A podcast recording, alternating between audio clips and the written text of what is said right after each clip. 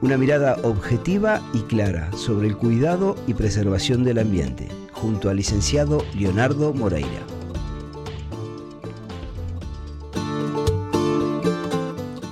Seguimos acá en otro tema, 43 minutos pasan de las 5 de la tarde, le damos la bienvenida a Leonardo Moreira. ¿Cómo le va? ¿Cómo le va? Hola, buenas tardes a todos y a todas. Me va lo más bien. Vengo de la tercera dosis, dosis de, las vacunas. Sí. Este, me acaban de poner Pfizer. Mm. Así que, ¿No se le pegó nada? No.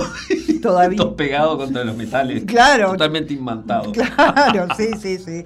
Eh, si uno ve, yo veo cada cosa que digo, por favor. No, no, no. Pero no, no, No, eh, no, es muy, hay cosas que Un, un, un diputado, ¿no? Porque Eh, sí. eh, es diputado, es Sí. el amigo del Peri, como Sí. senador, diputado. Diputado, sí, Cuando hizo diputado. toda la, la pantomima esa. es una cosa muy bizarra, Claro.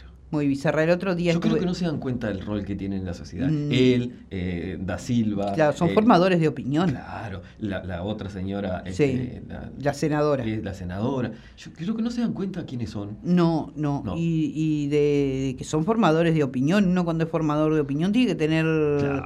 lo tiene que tener claro. y Cordura tiene que y- tener. Claro, y, y ser coherente en algunas cosas y cuidadoso y Oh, cuidadosa. claro. Este, pero en realidad sí es, eh, él es diputado. Y bueno, y está, yo qué sé, ¿qué quiere que le diga? Nada, no, no me Eh, digas nada. Así está el mundo. Así está el mundo, amigos.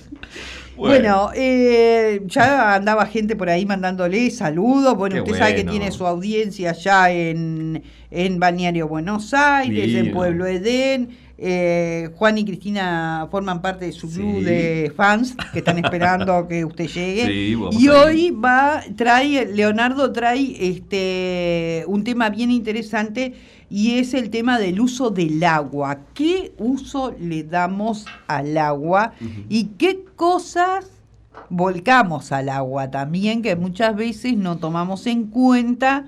Y bueno, y queda por ahí, y, o algunos no sabemos. Yo había cosas que no sabía y que bueno, que hoy vamos a profundizar con Leonardo. Ahí está, vamos a tratar de, de- de, por lo menos ponerlo en, en- en cuestión. Sí. eh, todo eso. Bueno, este, yo pensaba, eh, hay diferentes aguas, ¿verdad? Tenemos el agua de lluvia, tenemos Mm. el agua de la canilla, que es agua potable, Sí. que la- por ejemplo la gastamos en la cisterna cada vez que vamos al baño, Sí. ¿no? estamos tirando agua potable. Sabemos que el agua es un recurso no renovable, o sea, una vez que la contaminás, para volver a tener agua para, para beber, es un proceso bastante interesante de purificación que Mm. eh, requiere energía, dinero y Sí. tiempo. Entonces, este, mm, bueno, eh, en Uruguay, por ejemplo, tenemos la suerte de que llueve todo el año. O sea que bien las casas y las viviendas nuestras podrían estar diseñadas como para poder tener una colecta de agua. ¿Qué quiere decir con esto? Que eh, el agua que recogen los techos, por ejemplo, bien los podemos eh, dirigir a, una, a un contenedor, a un tanque, y esa agua, por, por ejemplo, usarla para riego, usarla para la, para la cisterna de- del baño, eh, usarla para lavar el auto. Este, hay un montón de usos de, de- de- de agua que tenemos en nuestro hogar que no, requi- no necesitaríamos el agua eh, de OCE. Yo recuerdo que en la casa de mis abuelos, acá cerca de la radio, eh, tenían en, en una de las esquinas de la casa un tanque muy grande, Claro. muy grande. Y que eso lo tenían ahí para cuando reservorio. llovía, se sacaba la tapa para que cayera toda el agua ahí, se juntaba el agua de lluvia. Claro, porque las casas también estaban diseñadas con los techos a, a- a dos aguas, o- Mm. o a las aguas que necesitaban, un techo inclinado, y tenían una canaleta en el borde, y ese borde es- el- llevaba a un caño de bajada, y ese caño desembocaba en un, en un tanque. Y bueno, y tenían un uso racional del agua de lluvia, ¿verdad? Eh, eso también eh, impide que eh, mayor cantidad de agua de escorrentía llegue a los arroyos, o sea, no quiere decir que vamos a impedir este, la crecida, Claro. evidentemente no. Pero sí vamos a mitigar un poquito, porque si multiplicás 200 litros de agua por cada vivienda, es un número interesante, ¿verdad? Bueno, eso en el sentido del agua de lluvia, eh, que, insisto, se puede usar para riego, para el, para el propio baño, este, y bueno, y después, lo que, que ya lo hemos dicho en, en otras oportunidades, sanear las aguas. Eh, en, en- en los pequeños pobla- centros poblados donde el- el el, como se dice, el saneamiento va a llegar dentro de muchos años, tener este buenos sistemas de saneamientos como los que son unos humedales artificiales, que, ahí se mezcla un poco de tecnología con, la parte vegetal, eh, sería un buen, este, una buena opción para poder incorporar a las casas de campo también, eh, para que esa agua eh, residual no vaya a las napas freáticas, una vez que pasen por ese humedal artificial, el agua ya va a estar mm, más, más este, saneada, digamos. Eh, el vegetal va a absorber el nitrógeno y, eso se va a transformar, por ejemplo, en, mayor este, biomasa, que sea, el tronquito de los, vegetales va, a ser más ancho. Bueno, y después se hace una, serie de poda anual y, eso va a ser, y, y, aparte va a quedar bien, porque esos humedales son como pequeños jardines este, así que bueno, es una buena alternativa. Entonces, ¿por qué decimos todo esto del agua y de cómo sanearla, no sé qué? ¿Por mm. qué? Porque durante todo el día en nuestra casa usamos detergentes, usamos jabones, shampoo, mm. crema de enjuague y, todas esas cuestiones que tienen que ver con lo cosmético, mm. que tienen aromas maravillosos, pero en definitiva esconden detrás altos contenidos contaminantes.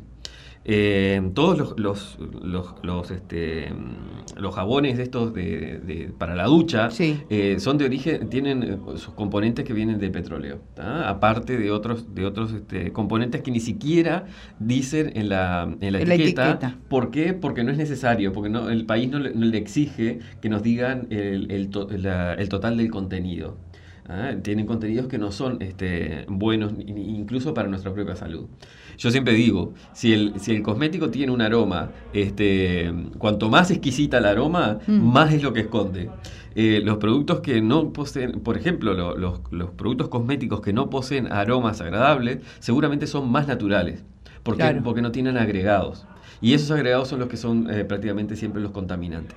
Aparte de el envase que que lo que los, que los lleva, ¿verdad? Porque eso también sería una, cuestión bien interesante, que tú vayas al súper con tu envase de detergente y tengas el surtidor y lo llenes y te vayas a tu casa. ¿Por qué tengo que, cada vez que uso un detergente, uso un envase de detergente?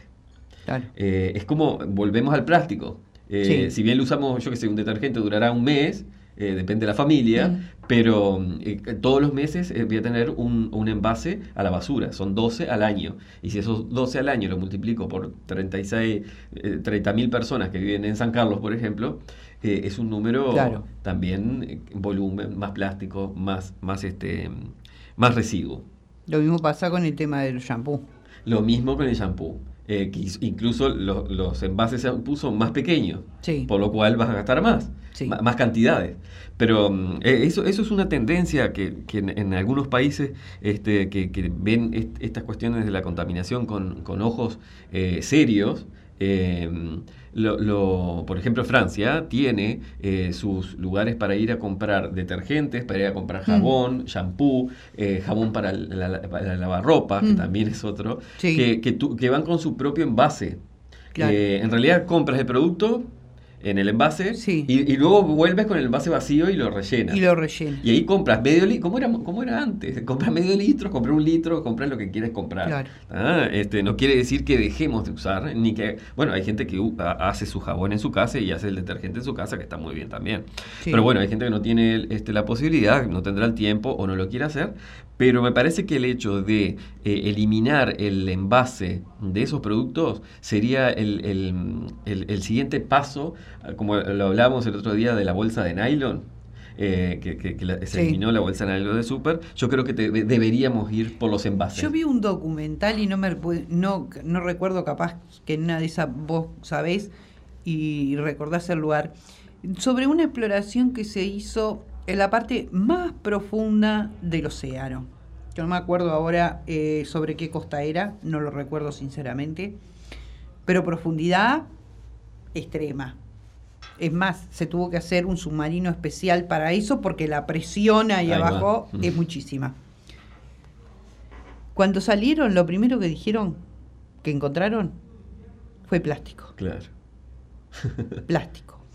En algo, en un lugar donde nadie había bajado nunca, porque hubo que hacer un submarino especial para poder eh, soportar las profundidades. O sea, era la primera vez que llegaba el humano ahí. plástico ya había. Ya había llegado. Sí. ya había llegado. Sí, sí, sí. Este, entonces quiere decir que el plástico en realidad está impactando muchísimo, muchísimo en el medio ambiente. Sí, sí, no es una tontería, es una cosa que de, de urgencia. Es una de las urgencias que tenemos, es eh, eh, mitigar el uso del plástico. Yo- a mí me gustaría eliminarlo. ¿Por qué? Porque yo ya soy grande y cuando yo era chico, el agua mineral venía en, agua- en- en botella de vidrio. De vidrio. Eh, el, el plástico era mínimo. Eh, bueno, ni hablar de los juguetes de los chiquilines. Viste que ahora los niños Sí. tienen su propia juguetería. Cada Sí. niño tiene su juguetería. Sí. Bueno, todos esos juguetes que los usan 10 minutos de su vida, es basura. Mm. Es basura. Eh, eh, todo ese plástico, primero porque es de mala calidad, altamente tóxico, eh, bueno, n- n- no dura nada. Eh, entonces también el hecho de ser este, cuidadosos al momento de, de comprarles los juguetes a los nenes, eh, que, que, por ejemplo, eh, que no sean del otro lado del planeta, porque si son del otro lado del planeta no solo contamina el elemento que compraste, sino toda la huella de carbono que, que, mm, que emitió el, el barco que trajo el- los juguetes a Montevideo. Sí. Entonces es como ser responsable, claro, que es una cuestión que tiene que ver con la educación ambiental y el cambio del paradigma. No es fácil, Sí. No. no es fácil porque todo eso seduce. Eh, Claro, tenés todo el marketing es, es tremendamente seductor. trabajando a full. Hay igualmente, te digo que acá en el Uruguay, y yo conozco en Montevideo, por ejemplo, una, una señora que vende eh, juguetes de madera. Claro, claro. Los hace, los hace alguien este, y ella los vende. Y el otro día viniendo de la zona de, del lado de Colonia para Maldonado, también en la ruta, había un señor que hace juguetes y está al costado de la ruta vendiendo juguetes y pintados a mano. Claro. No te explico, una maravilla, ¿no? Claro. Este, pero bueno, claro, tenemos eh, eh, Todo el marketing y, y la falta de costumbre de, de- de eso, ¿no? Torres García tiene una serie eh, Sí. de juguetes que son maravillosos y cosas que se puede replicar en el hogar porque no son, eh, o, o sea, cosas complicadas porque él lo que quería era que cualquiera los pudiera replicar. Claro. Entonces tiene eh, ta- también de ensamble y encastre, son juguetes como que ti- tienen pedagogía en sí mismo Claro. y son obras que se hicieron hace 80, 90 años. O sea, el, el viejo tenía una visión eh, tremenda respecto a las obras de arte. Digo viejo en tono de cariño, Sí, ¿verdad? sí. Porque es un- tiene hasta la imagen de un señor grande y este un, un ser increíble. Así que bueno, eh, eso también tiene que ver con, con- con el, el- el saber elegir la, la, las cuestiones que compramos.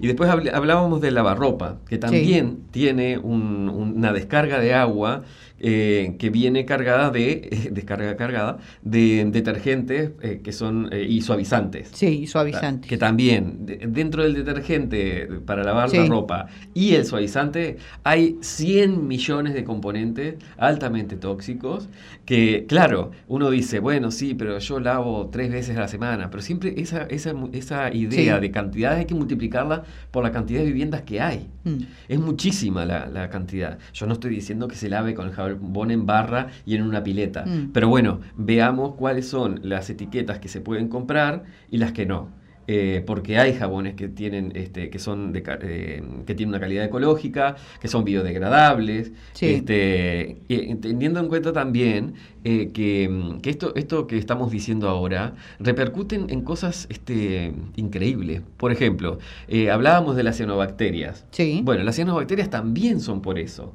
Porque el, el- esto, esto, esto que uno vuelca a los espejos de agua, los cuerpos de agua, pueden llegar a ser, este, pueden, eh, por ejemplo, eh, cubrir eh, el, el agua y crear sombra, y esa sombra eh, genera eutrofización, o sea, como que se te pudre todo ahí adentro. O sea, siempre tiene algo que ver con, con- con las cuestiones contaminantes.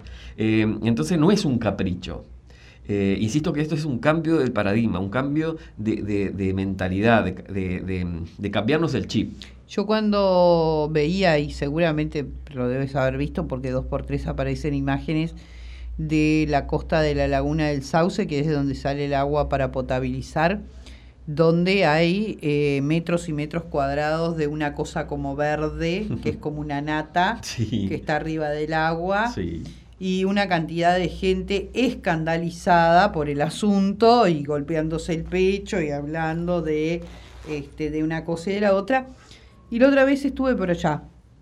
Yo no te explico la cantidad de plástico. El paquete de galletita vuelvo con lo mismo. El paquete de galletita, el envase del refresco, no sé De qué. las papas fritas. Eh, exacto. Eh, el pañal del nene, no sé qué. Pero después no podés eh, agarrar y ir y sacar fotos y, y escandalizarte por las redes. cuando Porque eso que estaba ahí en la orilla de la laguna. eso fue gente que fue ahí. Lo, Claro, claro, todos somos parte, ¿viste? De- de- Claro. todos somos parte, pero tratemos de, eh, por lo menos, darnos cuenta de lo que estamos haciendo. Por eso el, el trabajito hormiga que estamos haciendo en la radio Mm. me parece que es eso lo que tenemos que hacer, generar conciencia de a poquito. Y, y bueno, y si vamos rescatando este costum- eh, para cambiar costumbres, eh, yo creo que ya hemos logrado muchísimo, ¿viste? Por lo menos algo, eh, eh, yo eh, insisto, de un día para el otro no, no vamos a poder cambiar la, No. la cabeza de la gente. Y, y es ah, y otra cosa, mirá, eh, esta idea de poder usar los detergentes este, que no son contaminantes Sí. son más caros. Sí.